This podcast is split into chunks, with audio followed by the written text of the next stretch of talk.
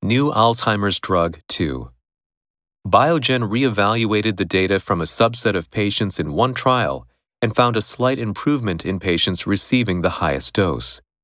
The FDA decided to approve the drug under what is called accelerated approval, which has a lower standard of evidence than full approval. The FDA said Biogen's data show that reducing amyloid plaques is reasonably likely to result in clinical benefit. This pathway allows FDA to provide patients suffering with a serious disease earlier access to a potentially valuable drug when there is some residual uncertainty about the clinical benefit of the drug.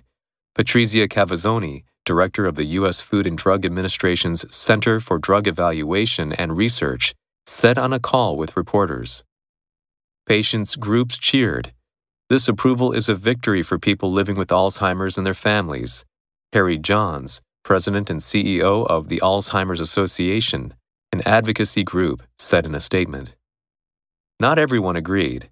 The FDA is saying, never mind the lack of determined effectiveness, said Lon Schneider, director of the California Alzheimer's Disease Center at the University of Southern California. Other therapies are in the pipeline, and some hope that the FDA's move opens the door to better treatments down the road. History has shown us that approvals of the first drug in a new category invigorates the field, increases investments in new treatments, and encourages greater innovation, the Alzheimer's Association's chief science officer, Maria Carrillo, said in a statement. Subset Fighting games are a subset of action games. Accelerate.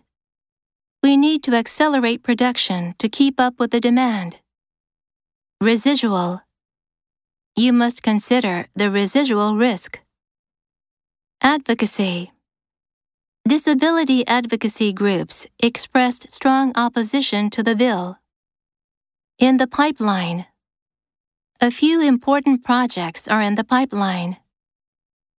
Down the road. This deal will be of great benefit to us down the road. Invigorate. His speech invigorated the team.